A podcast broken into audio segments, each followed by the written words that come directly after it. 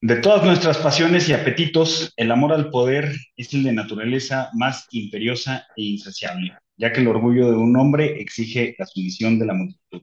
Esto lo dijo Edward Gibbon, autor de La caída y decadencia del Imperio Romano, historiador. Mi nombre es Walter Buchanan, CFA. Mi nombre es Luis González, CFA, y hoy vamos a darle seguimiento a lo que ha pasado las últimas dos semanas en eh, el comité y en el Congreso del Partido, eh, del Partido Comunista Chino. Para eso tenemos a un invitado que ya lo conocen, ya estuvo aquí en el programa hace, algunas, hace algunos meses. Su nombre es eh, Jorge Guajardo. Él, bueno, fue ex embajador durante siete años en México, en China, desde 2007 a 2013. Sin más, comenzamos.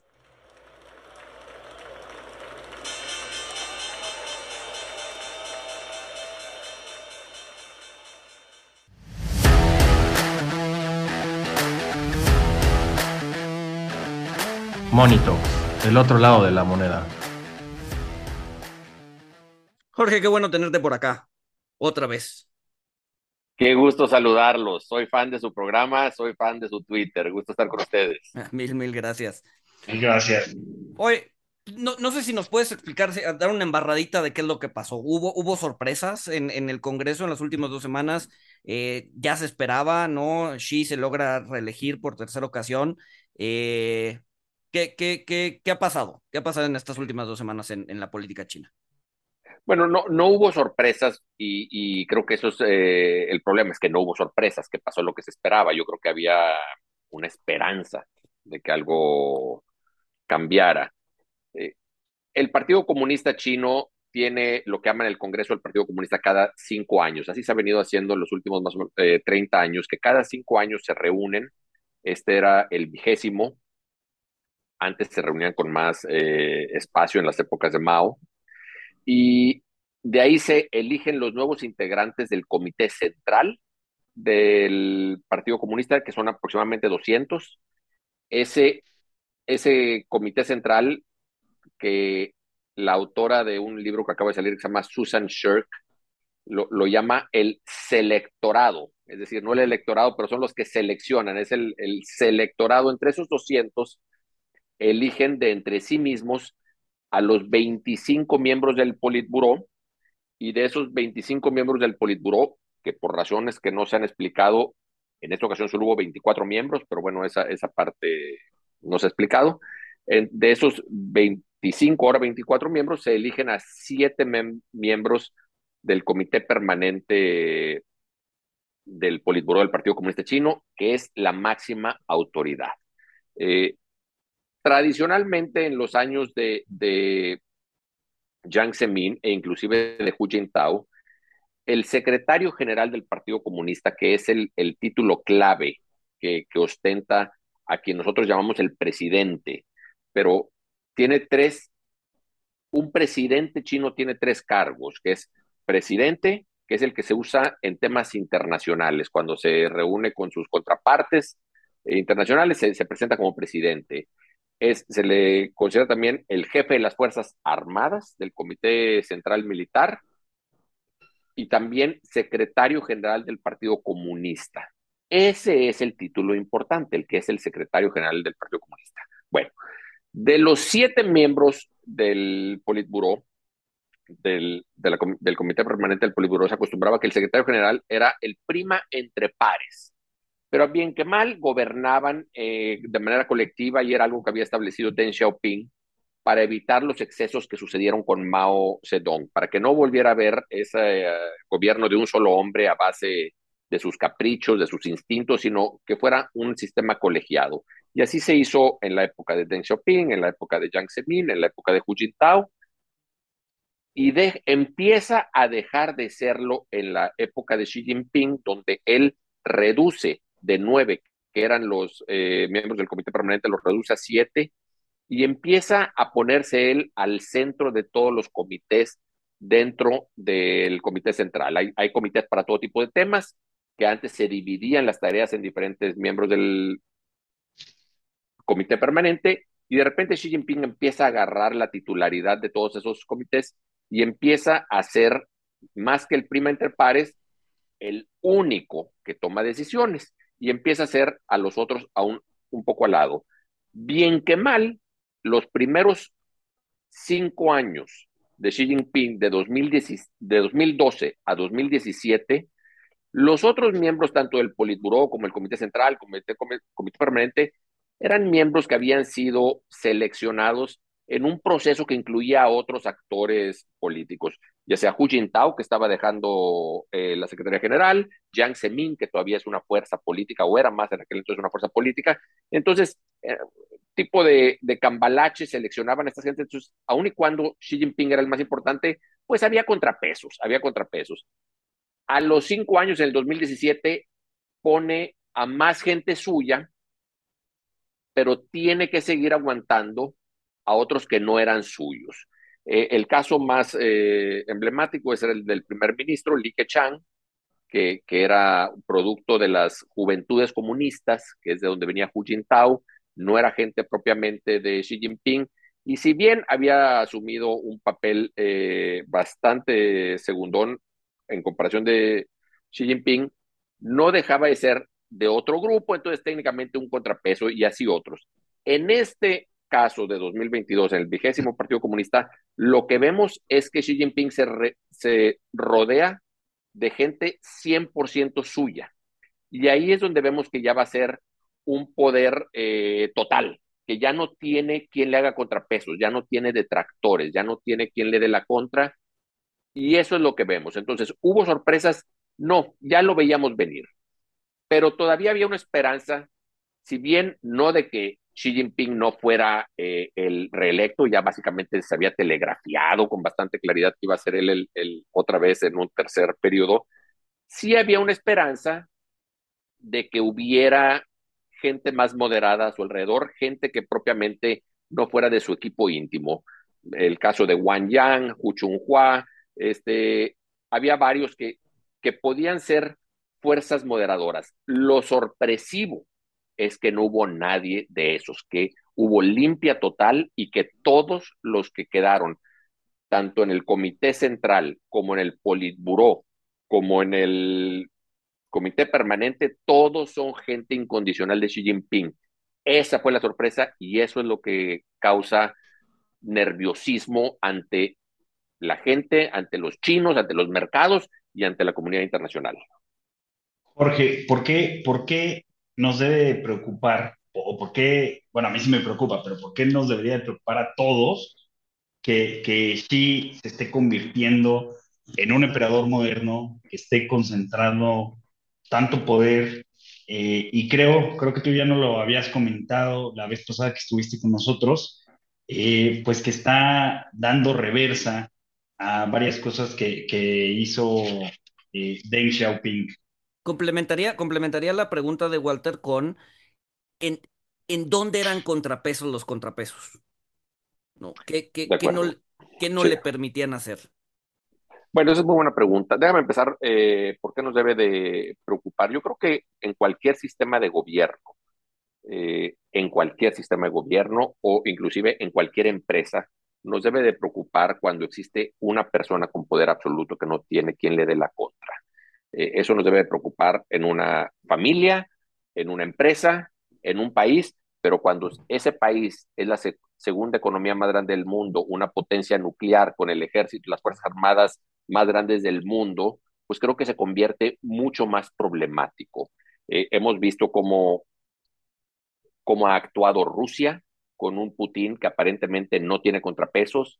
Eh, hemos visto cómo en su momento actuó el presidente Trump en Estados Unidos también sin contrapesos y lo vemos en México como actúa el presidente López Obrador también sin contrapesos.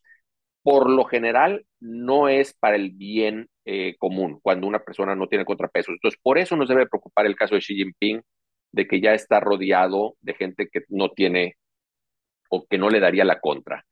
Y la pregunta que hace Luis es muy válida. Ok, en este no tiene quien le haga el contrapeso, pero antes, ¿quién se lo hacía y cómo? No te sabría dar un ejemplo y quizás no lo había. Eh, el problema es que se creía que todavía, aun y cuando no lo veíamos nosotros, que había fuerzas internas que medianamente lo estaban deteniendo.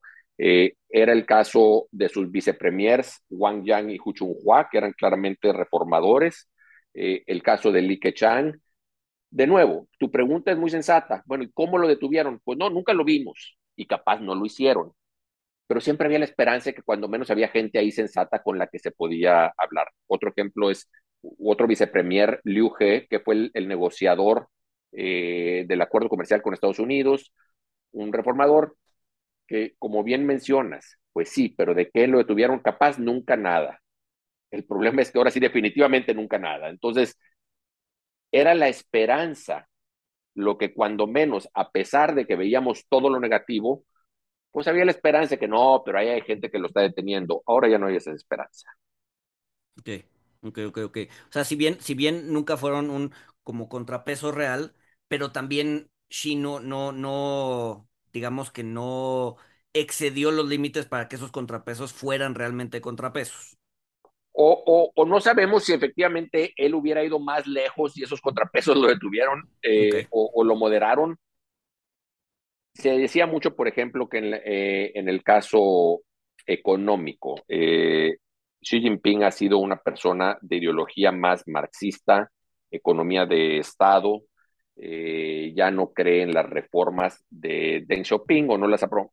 No nomás no cree, él ya no menciona a Deng Xiaoping y eso es muy simbólico porque la manera y, en los partidos comunistas, en los gobiernos comunistas, leninistas, el simbolismo cobra eh, más importancia de lo que hacen nuestros países. Es decir, en México no, no, el simbolismo no es algo a lo que le pongamos mucha atención. En los países eh, de tradición leninista sí. Y por ejemplo, el hecho de que Xi Jinping ya no mencione a Deng Xiaoping, que no haga referencia a él, que no haga referencia a su periodo, es una manera de decir que lo está borrando de, de su pasado y ya no es algo que él quiera, con lo que él quiera continuar. Sin embargo, hace aproximadamente dos meses y medio, previo al, al, al comité, digo, al Congreso del Partido, todos los agostos, todos los altos mandos del Partido Comunista Chino se reúnen en una playa que se llama Beda G, y ahí es donde hacen toda la alta política. Ahora sí que grilla masiva. Ahí hacen el cambalache, ahí se apoyan unos a otros, hacen eh, todos los trueques se hacen ahí en ese y que se reúnen todos los agostos en Beda G.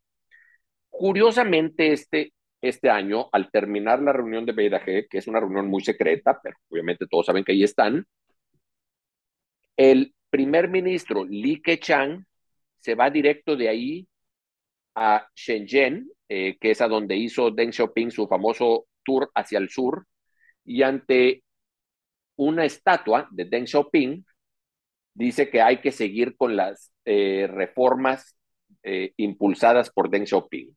Y, la, y, y la se le da mucha ¿no? lectura a eso, perdón. Y la apertura también me parece que, que mencionó. Claro, sí, reforma y apertura, siempre van, se le llama reforma y apertura. Este, y, y a eso se le dan grandes lecturas de que, bueno, ahí viene ya de, inclusive en la prensa se empieza a hablar de un, en la prensa internacional, aclaro, se empieza a hablar de un quiebre entre Li Keqiang y Xi Jinping, se empieza a rumorar de que capaz el poder de Xi Jinping eh, está en entredicho, que aquí es una muestra de fuerza de Li Keqiang al irse a parar frente a Deng Xiaoping. Y ahí es donde empiezan a, a nacer esas esperanzas de que capaz hay fuerzas moderadas para nosotros en el occidente lo moderado quiere decir de reforma y apertura. Y, y por eso la sorpresa del, cuando sale el domingo y se anuncia a los nuevos integrantes del Comité Central, del Politburo y del Comité Permanente, que vemos que no había tal fuerza moderadora, que todos los elegidos son gente de Xi Jinping y todos esos elegidos se sabían ya desde Beidajé. O sea que ese viaje de Li Keqiang era ya uno cuando sabía que había, se había perdido la batalla. Y dentro del simbolismo que mencionas, me imagino que se encuentra el hecho de haber sacado en, en plena transmisión, enfrente de todos, a Hu Jintao. A Hu Jintao. Del, del, o, o, Mira, o, eso a qué responde? Mira, te voy, a, te voy a ser sincero, desde, desde que lo vi el domingo por la madrugada, no me he atrevido a darle lectura a ese evento porque genuinamente no sabemos lo que pasó. En el occidente lo, ve, lo vimos y rápido la gente dijo es una purga, estilo stalinista, está mandando un mensaje, lo levantaron de su lugar, lo sacaron a la fea, bueno, lo que ya sabemos. Sin embargo, los que seguimos a China eh, de manera cercana, que yo haya visto, nadie se atrevió a especular porque lo que estaba pasando era tan raro y no había antecedentes que le dábamos el beneficio de la duda. Le sigo dando el beneficio de la duda y te voy a decir por qué. En el reportaje de la televisión china, de CCTV, que son reportajes muy coreografiados, que mandan mensajes en cada imagen y dónde viene cada imagen, etcétera.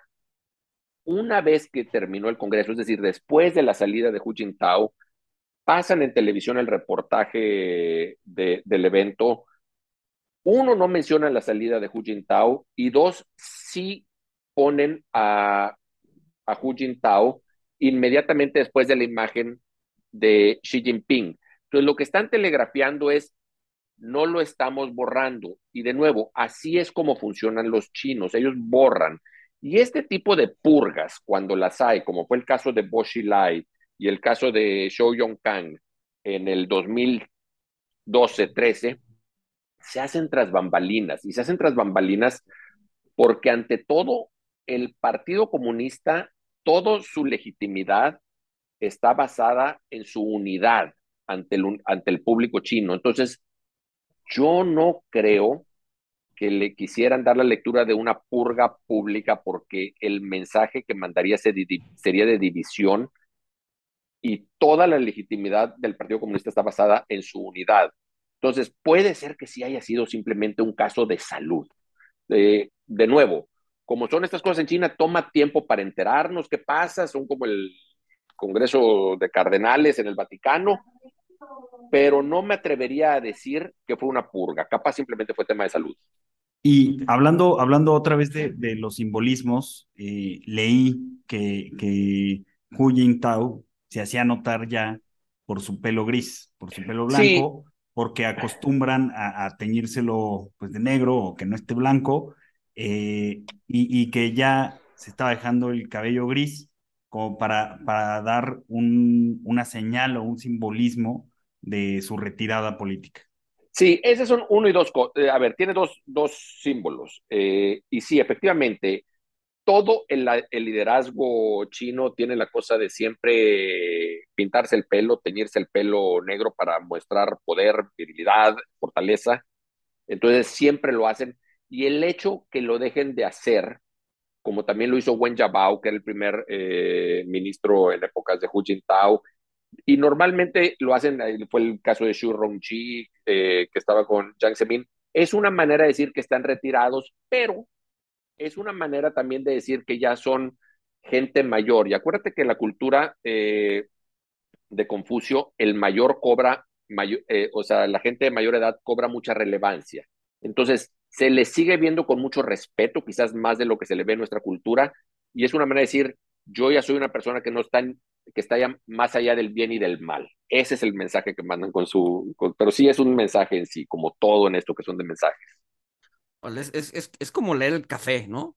O sea, ¿quién eh, eh, eh, es que es kremlinología, así, o, como hacíamos en, en, el, en los tiempos antiguos del PRI, de que el presidente saludó un poquito más efusivamente a este, pero sin embargo le cerró el ojo al otro y todos estar leyendo así cosas. Eso, pero a la octava potencia, porque lo que, lo que todos están de acuerdo es que es 100% secreto y nadie sabemos lo que pasa ahí adentro. Y quien les diga o quien hable pretendiendo saber, mi sugerencia es déjenlo de escuchar. No tienen idea, nadie. O sea, lo primero que tienes que admitir, inclusive las máximas agencias de inteligencia de Estados Unidos o de Israel o los que tengan los mejores, lo primero que tienen que admitir es no tenemos idea de lo que pasa ahí adentro porque no la tenemos. Entonces todo es estar viendo así simbología, etcétera, y bueno, pues eso, a eso nos dedicamos. Entonces, bueno, con, con, con un Xi más envalentonado, ¿no? Logrando lo imposible, que es el tercer término, podríamos verlo más radical, ¿no? O sea, incluso más eh, como queriendo pues, probablemente tomar Taiwán o, haciendo cosas que, que igual en sus dos primeros términos no lo hubiera hecho? Puede ser. Eh, él desde que asumió el poder eh, en el 2012, en su discurso inaugural, en su primer discurso ante el Partido Comunista Chino, dijo que la, los tiempos para esperar a que Taiwán regresara a la China continental estaban ya terminados. O sea, ahí empezó a mandar un mensaje de que él creía que ya había que reintegrar a Taiwán. Y se habla mucho que él quiere que ese sea su legado. Eh, por un tiempo se esperó que pudiera ser pacíficamente. O, bueno, existía de nuevo, como, como es con muchas cosas en China, existía la fantasía que pudiera ser eh, de manera pacífica, como fue, digamos, el, la reintegración de Hong Kong. Un país con dos sistemas. Eh, es decir, un solo país, en el caso de Hong Kong, el acuerdo con, el Reino Unido cuando se regresó Hong Kong a China en el 97 era que iban a ser un solo país, es decir, China comunista iba a estar a cargo de las relaciones exteriores de Hong Kong y de su defensa militar, pero todo lo demás iba a seguir eh, como venía siendo en Hong Kong cuando era colonia inglesa. Y así venía siendo hasta hace dos o tres años que se pasó la ley de seguridad nacional y China eliminó ese, esa división, esos dos sistemas, y se empezó a imponer en la gobernanza de Hong Kong que antes no había hecho. Entonces, con eso se acabó la fantasía de que lo mismo pudiera suceder en Taiwán. Los taiwaneses les quedó muy claro que si algún día habían de reintegrarse con China, tenía que ser bajo sumisión total, cosa que una gran mayoría de taiwaneses no quieren. Y sin embargo, en China continental comunista existe un amplio segmento muy nacionalista que empuja a Xi Jinping a que reintegre a Taiwán. Los nacionalistas, igual en México, igual en Estados Unidos, igual en todo el mundo, agarran más fuerza y más voz cuando la situación económica empeora, eh, porque es, otra, es una manera de alimentar su esperanza a través de nacionalismo. Y desgraciadamente eso es lo que estamos viendo que le espera a China de aquí hacia adelante. Un crecimiento económico eh, mucho menor al que venían teniendo, quizás del 2 al 3% de aquí en adelante. Y el, existe aproximadamente 20% de desempleo entre los recién graduados. Entonces empieza a haber, a haber problemitas que hacen que el gobernante, que Xi Jinping, apele al nacionalismo y el nacionalismo implica el tratar de reintegrar Taiwán. ¿Está lista eh, China comunista militarmente para hacerlo? Es el gran debate. En Estados Unidos cada rato salen voces que dicen que ahora adelantó sus planes para hacerlo en dos años, ahora lo va a hacer ya antes del 2027. La verdad, yo no creo que lo hagan. Pero sin embargo, lo que está telegrafiando Xi Jinping es que así es como quiere pasar a la historia. Entonces, sin duda es un tema difícil y preocupante. Ahora, eh, sí, digo, ya lo hemos visto, o sea, desde antes de la pandemia, previo a la pandemia, eh, pues ya venía manejando políticas para manejar una, una China más cerrada. Eh, durante la pandemia y después de la pandemia, digo, se cerraron completamente, restringieron eh, pues inversiones extranjeras, hicieron un, crackdown a, empresas, eh, todo esto para mirar hacia adentro, que es lo que, es lo que tengo entendido que, que le preocupa a Xi. Eh, de, hecho, hay, hay una reacción de Alfred Gu al, discurso de Xi Jinping, donde dice que, que Mao Zedong les prometió a la gente hacerlos revolucionarios, Deng Xiaoping le, los prometió hacerlos ricos y sí, lo que los promete es, es mantenerlos seguros, pero con todo esto, pues creo que sí se ha venido desacoplando un poquito de, de, la economía mundial, como, como, como, bien lo mencionas, Jorge, eh, acorde a un estudio de, de Atlantic Council eh, Geoeconomic Center, eh, ellos dicen, ellos creen que China va a batallar para lograr un crecimiento del 3%, no va a dar para, para la meta de Xi Jinping de duplicar su economía para, para 2035, creo. Eh, y con todos estos comentarios a lo que voy es, además de, que los problemas económicos generen eh, que haya un, auge en sentimiento nacionalista, ¿no causa también eh, descontento social? Y digo, ahí pues en, en, Twitter uno puede ver cosas, pero pues obviamente uno ya no sabe si lo que ve son, son fake news o, o es real. o sea, el, el, descontento social puede ser una amenaza para Xi Jinping? Eh, yo creo que sí. Eh, yo creo que es algo que constantemente eh, los mantiene en vilo al Partido Comunista Chino, el, el descontento social. Sin embargo, lo controlan sumamente bien y, eso es importante. controlan las noticias, controlan los eventos cuando hay una manifestación, controlan a la gente. Entonces, las posibilidades de que haya descontento social, como vimos en el Medio Oriente eh, o como hemos visto en otros países, son pocas. Ahora, como dicen siempre con las dictaduras cuando caen, eh, el día anterior, antes de su caída, se veía imposible y el día posterior se veía como inevitable. Eh, yo ahorita lo sigo viendo como imposible, pero sin duda es algo que preocupa mucho al Partido Comunista Chino están implementando medidas eh, de patrullaje, de, vigilancia nunca antes vistas y al mismo tiempo tratando de darles soluciones económicas. Y por ejemplo, una de las cosas que nosotros le damos una lectura muy negativa es a lo del COVID-0, que obviamente sería algo que nosotros no toleraríamos. Eh, pruebas diarias, eh, encierros aleatorios, cuando hay una sola, la otra vez el, el, el Wall Street Journal reportaba de un niño que llegó a Shanghai positivo y, y, y, en su prueba salió positivo de, de COVID. De acuerdo al Wall Street Journal, de acuerdo a este reportaje, por ese niño que llegó positivo, pusieron en cuarentena obligatoria en centros de gobierno, no en casa, a 400 personas que habían estado en contacto y obligaron a hacerse pruebas inmediatas a 83 mil personas. Nada más por ese niño. De esas 83 mil personas y de esos 400 que pusieron en cuarentena obligatoria, ninguno resultó positivo. Entonces, nosotros escuchamos eso y decimos, qué barbaridad, pero eso es una locura. Hay reportes de gente, y acuérdate que en China pues es difícil medir eh, el sentir, porque no nomás es muy grande el país, sino que no existen las encuestas, eh, es decir, no, no, no existe la posibilidad o la capacidad de ir a hacer unas encuestas, no le permiten a uno estar preguntándole a la gente.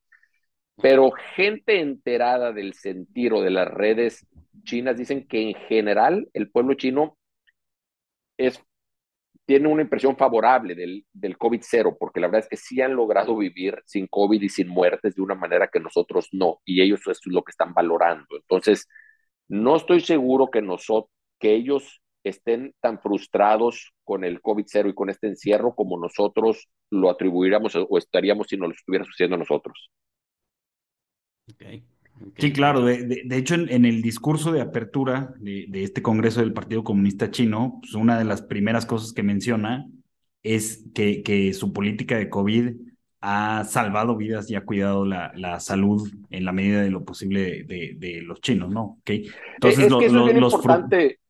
Fíjate, Walter, y, y, y, esto, y ustedes que siguen los mercados y están eh, viendo al detalle todos los días, yo veo como todos los días salen casi sin falta dos, tres bancos de Wall Street eh, cuyos analistas dicen que ya van a levantar el COVID cero, que es cosa de días, eh, y todos los banqueros, mira, primero yo les sugeriría no les hagan caso, no es cierto, no tienen idea de lo que están hablando y tan no tienen idea, yo siento que lo están haciendo nada más para pues justificar su modelo de negocios, genuinamente no tienen eh, idea y han estado mal en todas, pero bueno, eso no detiene el hecho de que todos los días salgan eh, y digan que ya es cosa de minutos para que levanten el COVID cero. Y sin embargo, todo lo que nos dice tanto Xi Jinping como la prensa china es que el COVID cero llegó para quedarse y que aquí va a estar en largo plazo.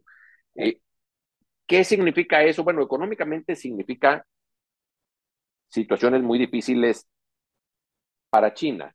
Pero también aquí es algo donde los mercados internacionales interpretan mal a China porque ven el principio y fin de la situación económica china como el COVID-0. Si lo levantan, se, va, se sube la bolsa, si lo ajustan, se baja y así consecutivamente. La economía china va a crecer al 2 o 3%, que es muy por debajo de lo que venía creciendo por cuestiones estructurales y eso es en el mejor de los casos, independientemente de COVID-0. Entonces, creer que COVID-0 es lo que arruina o salva a la economía, arruina sí, pero levantarlo no le va a salvar.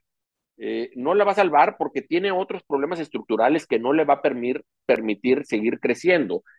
Entonces, yo creo que ahí la apuesta de Xi Jinping es cuando menos con COVID-0, tiene excusa de decir, sí, la economía viene mal, pero ¿cuántas vidas nos salvé? Y, o, sea, como, como, dice el dicho mexicano, este, pero, pero tenemos salud. Pero tenemos salud, exactamente. Pero fíjate, eh, hacían, decían que la mejor manera de ver los efectos que tendría en China si se levantara el COVID-0 eh, es viendo lo que sucedió en Taiwán y simplemente porque una situación medianamente similar, poblacional, nivel de vacunación, aun y cuando en Taiwán tenían mejores vacunas, porque en Taiwán sí estaban usando eh, las mRNA, mientras que en China no lo están haciendo. Pero bueno, era más o menos similar. De acuerdo a los números, que si, si los mismos resultados que le, per cápita de Taiwán se los atribuyes a China al levantarle COVID-0, estaremos viendo 1.4 millones de muertos. Eh, entonces, no hay manera, Walter, no hay manera de que el gobierno chino pueda a estas alturas levantar el COVID-0. Ya están entrampados, para bien o para mal. Yo, bendito Dios, eh, toco madera, no perdí a ninguna persona cercana durante el COVID, pero sé que muchas gentes muy cercanas mías sí perdieron eh, gente cercanas. Si les preguntas a esas personas que perdieron un ser querido si hubieran preferido estar en China, la probablemente la respuesta es sí, hubieran querido estar con su ser querido. Yo, como no perdí a nadie, mi respuesta es no. Pero decirle a los chinos que si están dispuestos a perder 1.4 millones de gentes, yo creo que la respuesta va a ser no. Entonces, debemos hacernos a la idea que COVID-0 está aquí para quedarse, como digo yo a la gente, y aquí es una especulación mía, pero es una especulación que, que hago basado en, eh, que en mi experiencia y en lo que leo, y digo a la gente, lo más probable es que la última vez que fuiste a China es la última vez que fuiste a China. Ya, ves, Luis. Ya no vamos a entrar. O sea, ya, ya, ya, no me debo preocupar por si me dan la visa o no después de estos episodios. Ya no te preocupes por eso, Luis. Critica adelante. Ya, esa visa dala por perdida. Ex embajador, mencionas que de todas maneras los problemas de crecimiento o sea, son estructurales, son por los cambios que ha habido en los últimos 10 años prácticamente. Eh, y algo que leí que me llamó la atención es que eh, pues con el paso del tiempo, Xi Jinping se volvió sospechoso de las fuerzas del mercado y cómo las fuerzas del libre mercado pues amenazaban la estabilidad económica y política sobre todo después de las turbulencias que vivió China en, en 2015. Podemos pensar que si no hubieran vivido estas turbulencias, quizá no, no, no sería tan cerrado Xi Jinping o esto es No, mira, te voy a decir, los problemas estructurales que tiene China son tres. Primero es el, eh, el demográfico. Eh, la, la, población china está creciendo a 1.3 eh, hijos por, eh, de reposición. Lo que se requiere, perdón, para, para que sea llegar al nivel de reposición es 2.1. Eh, ¿Qué sucede con esto? Que a la vuelta, para el año 2050, que suena lejos, pero estamos hablando de, de 28 años a partir de ahorita, la población de China se espera que disminuya en 220 millones de gentes es uno y medio Méxicos que van a desaparecer de aquí en los próximos 28 años, uno y medio México. Entonces, primero, demográficamente, China tiene un problema grande.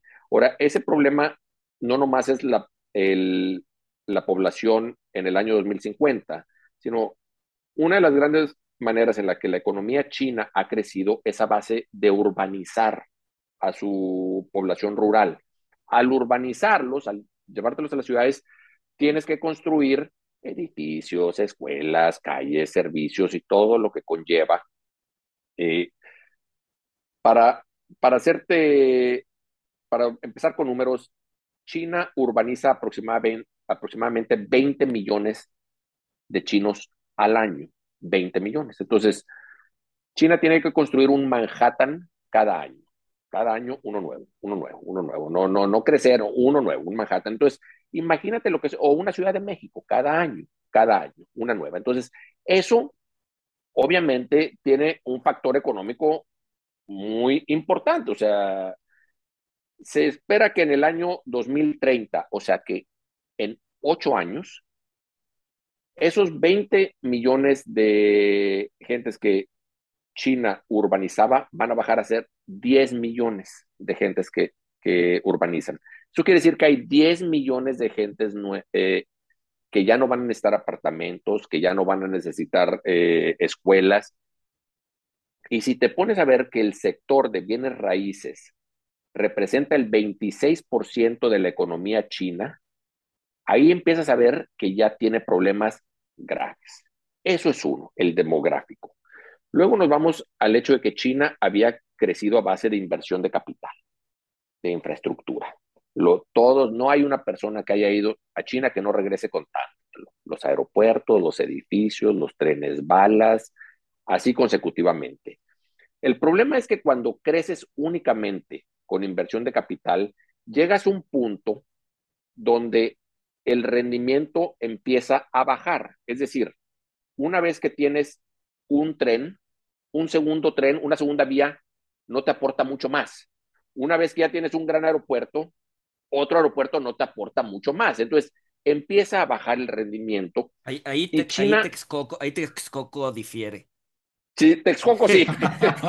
Texcoco, ahí sí cree que cancelando uno, haciendo otro medias, pero pero entonces por eso empezamos a ver en China las famosas ciudades fantasmas o las obras de elefantes blancos. Entonces, la inversión en capital que están haciendo ya no tiene, ya no tiene el efecto en productividad que venía teniendo antes. Una vez que haces una carretera y conectas a un pueblo que estaba aislado, aumentas la productividad, eh, la capacidad económica de ese pueblo, a, la gente que ahí vivía, las integras a la economía, etcétera. Pero una vez que ya está hecha, eh, esa carretera, ya está hecha, ya está, ya ese está factoreado. Si haces una segunda carretera, no tiene el doble de efecto, o sea, ya, ya estaba conectado. Entonces, ahí es donde vemos que por el hecho de que el modelo económico chino era base de inversión en capital, ese modelo ya está topado y ahí lo vamos a ir eh, viendo bajarse. Y tercero está el tema de la productividad. La productividad china eh, es baja y no hay nada que haga ver que vaya a aumentar, sino al contrario, que va a seguir bajando ya sea por cuestiones de eh, guerras arancelarias, embargos, etcétera.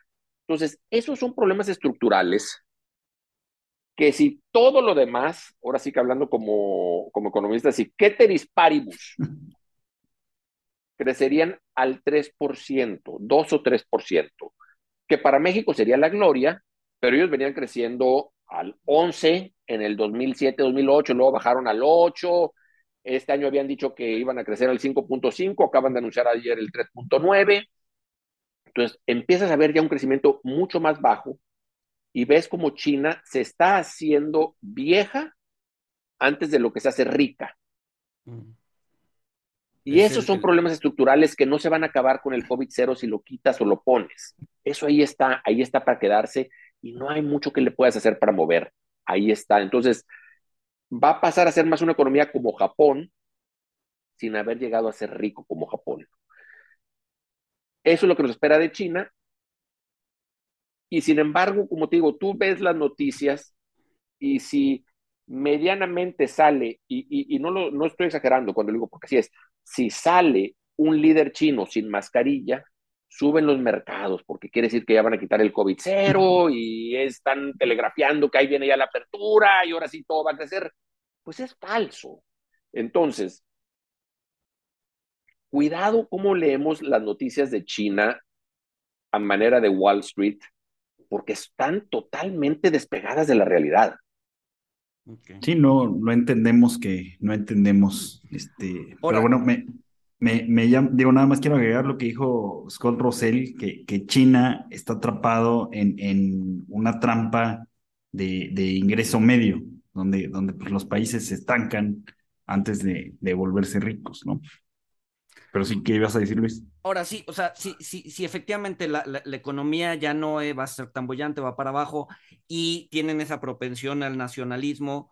E, escuchaba el otro día a Neil Ferguson diciendo que eh, pues podríamos estar en el inicio de una eh, segunda guerra fría, ¿no? En donde ahora ya no es Estados Unidos-Rusia, ahora es Estados Unidos-China. ¿no? Y, y, él, y él además encuentra ahí algunas rimas históricas en donde, eh, digamos, el, el, el cenit del, del, del, conflicto se va a dar otra vez por una isla, en este caso no es Cuba, en este caso va a ser Taiwán, eh, etcétera, etcétera, etcétera, ¿no? Entonces, no, no, no, no sé qué opinas al respecto, pero sí, sí podríamos ver quizás una guerra fría entre China y Estados Unidos. Sí, empezaría a decirte que no soy fan de Niall Ferguson, pero sí creo que pudieras llamarla una guerra fría, pero una guerra fría que no tiene nada que ver con la pasada. Eh, primero, Rusia o la Unión Soviética era una potencia militar, pero no era una potencia económica. Eh, China es la segunda economía más grande del mundo. Eh, segundo, la Unión Soviética no era un socio comercial de Estados Unidos. China sí lo es. Eh, entonces, sí estamos viendo una guerra fría y lo hemos visto con estos eh, embargos que le han puesto a las exportaciones de semiconductores de Estados Unidos a China, que bueno, pues ya esos son, digo, ya ni siquiera son eh, golpes escondidos, ya eso es abierto, ya, ya es eh, pecho tierra. Y vemos que cada vez hay más sospecha entre uno y el otro, vemos que ya no hay diálogo, yo creo que inclusive había temas, por ejemplo, en pandemias, donde la Unión Soviética trabajaba junto con Estados Unidos de una manera que China no lo está haciendo. Entonces, sí aplica la analogía de Guerra Fría en términos de distanciamiento, pero no aplica en términos de que China es una bestia mucho más difícil porque es mucho más importante económicamente. Eh, tú podías, como sucedía, acuérdate que le ponían el embargo a las exportaciones del maíz a, a Rusia y Rusia decía que ya no iba a mandar eh, vodka y cosas así, y no pasaba nada. Con China no puedes eh, eh, hacer un embargo de esas características o separarte del todo porque dependes mucho uno del otro. Por, el, por los mares de Taiwán transitan el 60% de los contenedores del mundo. nunca hubo eso cerca de la Unión Soviética, ni siquiera cerca de Estados Unidos. Entonces, vemos otras características que lo hacen una guerra fría mucho, mucho más compleja de la que, de la que existía con la Unión Soviética. Ok, ok, ok, ok. Sí, porque, sí, sí, sí, sí, o sea, en, su momento la Unión Soviética llegó a tener, creo que era el 6 o 7% del GDP del, del mundo, ¿no? Ahorita es menos del 1, pero sí, nada que ver con China, que hoy es eh, pues no, a ver, no, no, no sé el porcentaje, pero definitivamente es más del 10-15% del GDP. Pero fuera del vodka, fuera de vodka, fuera de bromas, no, no lo estoy caricaturizando, fuera del vodka, ¿qué producto ruso o de la Unión Soviética te acuerdas tú algún día haber usado o consumido? Si te decían, a partir de mañana ya no entra nada de la Unión Soviética, tu vida no cambiaba en nada. Sí, claro. Te dicen lo mismo de China y tu vida cambia drásticamente. Drásticamente. Drásticamente, perdón.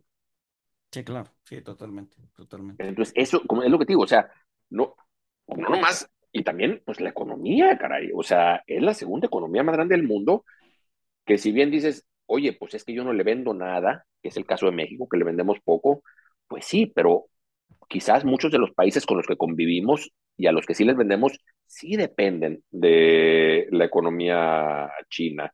Desde luego los que exportan materia prima, eh, Australia, eh, Brasil, Argentina, Chile, los que eh, exportan manufactura de alto valor agregado, Alemania, Francia.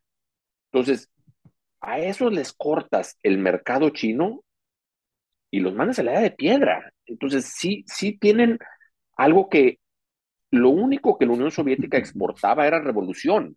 O sea, la Unión Soviética exportaba la revolución Eh, China no exporta la revolución propiamente, pero a través de su mercado exporta influencia. Sí, claro, que, también, o sea, hablando de, tendencias económicas, este, de, de pues justamente de, que si cortáramos lo que, lo que China exporta, pues cambiaría totalmente la faz. Se me vino a la mente un tema relacionado y que creo que es otro obstáculo más para que puedan crecer al 3%, y es el tema de, de el nearshoring, ¿no? Que ahorita está tan de moda. O sea, con lo que hemos platicado, los temas estructurales, el, el COVID-0 llega para quedarse. O sea, yo creo que esto también, pues también le va a pegar, ¿no? Porque pues finalmente es capital que se va a realocar en otras partes, a pesar de que salga más caro este, y la, la mano de obra este, pues esté, esté más cara, todo para, pues sí, para, digamos, para robustecer las cadenas de suministro, ¿no? Lo, Yo creo que, esa parte preguntan políticamente es qué tan viable es la deschinalización del mundo. Sí, eh, esa parte, eh, como la salida de Hu Jintao, me voy a reservar eh, porque creo que todavía está por verse.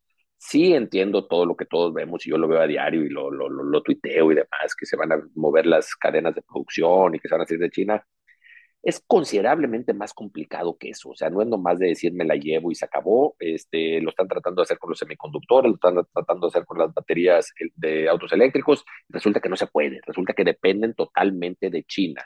Entonces, y fíjate, ahí voy a aprovechar para, para recomendar un libro que acabo de leer que, de Shannon O'Neill, que es eh, del Council of Foreign Relations. Ella ve los temas de América Latina, pero muy enfocada en México, que se llama The Myth of Globalization, el mito de la globalización. Y ella hace un muy buen argumento de decir que más que lo que ha venido habiendo, que son pocos los casos de globalización, que la mayoría de los casos que hemos vivido es regionalización. Eh, Asia comerciando entre ellos, desde luego la Unión Europea, y en menor grado, aunque nosotros nos imaginaríamos mayor, pero en menor grado eh, el Norteamérica, lo que es el Telecan, ahora el Temec. Y que cuando se van de un lugar a otro se quedan en la región. Entonces, bajo esta óptica, si se van de China, se van a ir a Vietnam, India, Malasia, Indonesia. Bueno, con excepción de Vietnam, que lo pondré a un lado, Malasia, Indonesia, India no tienen la infraestructura ni las cadenas de suministro ni, eh, para absorber eh, todo lo que se está haciendo en China. Vietnam lo tiene un poco, pero la población económicamente activa de Vietnam ya está copada desde hace tiempo, es decir, no todo te lo puedes llevar a Vietnam. Ya Vietnam tiene rato que ya está llegando a su límite de producción. Entonces, tenemos muchas cadenas de suministro que son muy difíciles de cambiar y sacar de China y que la producción de muchas cosas depende de estar cerca de toda la cadena, no nomás de un solo eslabón. Entonces, no está tan fácil sacar o la deschinalización que mencionabas, Luis, no, no, no está tan fácil como uno se imaginaría. Claramente hay una tendencia, claramente lo quieren hacer en Estados Unidos. Insisto, semiconductores, baterías de autos eléctricos y semiconductores va a estar complicado, pero hay más o menos están trayéndose, y no es de China, es de Taiwán, este, fábricas de Estados Unidos. En las baterías de autos eléctricos, ahí sí que está imposible. La tecnología la tiene únicamente China. Aún Australia, que es el principal productor y exportador de litio, que está tratando de aumentar el valor, valor agregado del litio que exporta a base de refinarlo y hacer necesita tecnología y conocimiento de China, porque no lo tiene nadie. O sea, China ahí sí tiene una ventaja. Entonces, esas son realidades con las que nos vamos a tener que enfrentar, de nuevo, que, que hablamos de la electrificación de, de, del auto. Bueno, pues depende que esa, o sea, esa depende de China y no se la puedes quitar así nomás a base de inversión económica, de la misma manera que los chinos no pueden quitarle la supremacía de microchips a Estados Unidos a base de inversión económica. Hay cosas que dependen simplemente de conocimiento que o se tiene o no. Eso, eso fue algo interesante ahora que estuve leyendo para, para el episodio. O sea, en China consumen muchísimos chips de, de Estados Unidos porque los chips que tienen pues, son, este, digamos, de, de, otra calidad. De otra generación. de otra generación. Entonces, la, la, o sea, la interdependencia este, es muy fuerte. Eh, Jorge, ya no sé si comentar esto o no, porque a, a lo mejor nos vas a decir que no te gusta el libro de Dalio. Este... No me gusta el libro de Dalio, no, pero adelante. pero sí, o sea, esto, esto que eh, propone Dalio y lo lleva empujando y empujando y empujando, que a mí me parece un, un gran inversor y tiene eh, pues buenas formas de, de pensar, pero la, la, la, verdad, o sea, esta, esta idea de que Estados Unidos está muy apalancado, este, viene, viene la decadencia y viene el auge de China, ahorita vamos a ver China, pues también está súper apalancado, tiene sus problemas, todo lo que hemos comentado. Eh, entonces, no es, no es inevitable el, la, la, digamos, la decadencia de, de Estados Unidos y el, el, el, el ascenso de China. Eso, eh, bueno, a ver, eh, hablando de los problemas de, de, que gobierne una persona con plena autoridad, como es el caso de Xi Jinping, es ese, que Xi Jinping está totalmente convencido que el, el, occidente va en decadencia y el este, o sea, China, va en ascenso. Él está totalmente convencido de eso, lo dice abiertamente y en torno a eso actúa. Yo no creo que sea el caso. Yo creo que Occidente ahorita enfrenta retos políticos muy grandes, los hemos visto no nomás en Estados Unidos, sino en la Unión Europea, de un nacionalismo antidemocrático, de una polarización de gente que sin duda es un reto, pero en, a manera de economía, Estado de Derecho, conocimiento, universidades, eh, tecnología, siguen siendo los más avanzados. Entonces, yo no veo una decadencia eh, en lo económico, tecnológico, conocimiento, educación. Lo veo en lo político. Esa misma se aplica quizás también a China, ahora que vemos que empieza a haber un, gobierno más calcificado, todo alrededor de una persona, pues eso también representa eh, un reto político para China. No, yo no creo que el ascenso de China sea inevitable y la caída de Occidente algo que tenemos que ya dar por descontado. Yo creo que todavía falta mucho por escribirse en eso. Muy bien, se nos, se nos, acaba el tiempo. Este, ¿Algún comentario final? Este, ¿Qué podemos esperar los próximos cinco años? Este, digo, a ver, es un poco revisar la bola de, de, de cristal, pero, pero pues, algo, algo con, con qué quedarnos. Bueno, algo en corto y algo en largo plazo. Eh, primero vamos a, a medir el, eh, el, de corto plazo y Vemos el caso, eh, hace ratito hablaba de que Estados Unidos puso un embargo a las exportaciones de semiconductores y toda la tecnología para manufacturar semiconductores hacia China. Fue una medida muy agresiva de parte de Estados Unidos, eh, pero al mismo tiempo muy certera. Para todo fin práctico le quita toda posibilidad de hacer semiconductores de las nuevas generaciones, lo cual le pone un fin a todas las aspiraciones chinas en materia de inteligencia artificial, etcétera. O sea, es una medida fuerte, drástica y agresiva que se dio aproximadamente una semana previa a que empezara el Congreso del Partido Comunista Chino. Entonces, no ha habido respuesta china porque no querían distraerse y quitarle atención al evento máximo de de la vida política china, que era el Partido Comunista Chino. Sin embargo, van a responder. Eh, ¿Cómo? No sé, puede ser eh, con otros embargos de, de minerales estratégicos, etcétera, no sabemos. Entonces, a corto plazo te diría, atentos en cómo China responde a eso. No se ha terminado esa historia. Falta, falta por responder, eh, por verse cómo responde. A mediano plazo y largo plazo, yo diría, China va a perder influencia a nivel internacional a base de su cierre, a base del hecho de que se haya cerrado. Y les pongo un caso muy particular. Vean en México. Eh, vean cuántos eh, alcaldes. Mire, yo estuve ahí de 2007 a 2013. No había una semana que no recibiera un alcalde, que no recibiera un gobernador, que no recibiera un secretario de Estado, una comitiva de empresarios, la Cámara Tequilera, bueno, constantemente la gente. Esa era la gente que regresaba a México y, digamos que regresaba habiendo des, descubierto China. Y decía, no, no tienes idea, es que fíjate que los edificios y el tren y el maglev y los aeropuertos y eran los principales, eh, si quieren, los que más argumentaban a favor de acercarnos a China.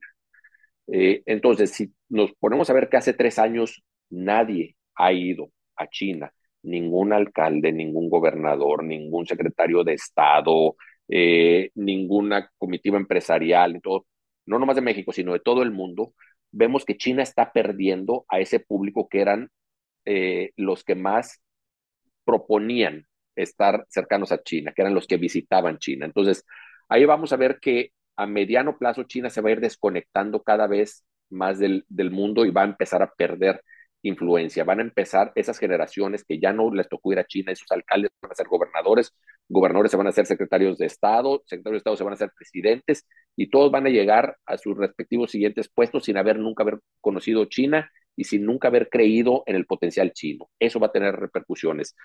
Y finalmente diría, China no va a volver a como era antes. Si estamos esperando a que algo suceda, que levanten COVID cero, que ya después del Partido Comunista o los dos congresos que vienen en marzo, que, que va a haber un evento que va a regresar a China a como era previo a la pandemia, estamos perdiendo el tiempo. China ya cambió para siempre de manera radical. Ya se cerró, la economía ya no va a crecer como antes, las oportunidades van a ser diferentes, entonces tenemos que empezar a ver a China con esa óptica. Ya no es lo que conocimos. Eh, y, y, es importante eso porque muchos pues nos quedamos con una impresión de cuando fuimos y no, no tienes idea, fíjate que eso ya cambió, lo que nos tocó ver ya no es lo que es. Entonces, nos va a tomar tiempo acostumbrarnos a lo que vimos, a, a, darnos cuenta que lo que vimos ya no existe. Ya no existe, Luis. Ni modo. Está bien, ya conocí China una vez, la voy a volver a conocer en algunos años. Ya cuando tenga ya 60, 70 y nos dejen regresar. Por ahí, cuando caiga el Partido Comunista Chino, si es que cae alguna vez, yo creo que ahí es donde se volverán a abrir. Muy bien. Pues puntos de vista muy, muy interesantes. Este, mil, mil gracias, eh, Jorge. Digo, creo que, eh, pues sí, cambia, cambia mucho la, la, percepción de algunos. Este, y, bueno, o sea, yo lo que capto también es que sigue teniendo una importancia económica tremenda y va a continuar a pesar de que todos los es problemas... la segunda economía más grande del mundo, tiene eh, las fuerzas armadas más grandes del mundo, es una potencia militar, es el país inmenso, sin duda. Pero y, con pues, bueno, reglas distintas con, reglas, sí, reglas, mentalidad, etcétera. Este, pero bueno, aprovecho, Jorge. Eh, nos vamos a reunir el, el, 6 de diciembre. Vamos a tener nuestra posada Money Talks con, con amigos de Money Talks, invitados de Money Talks.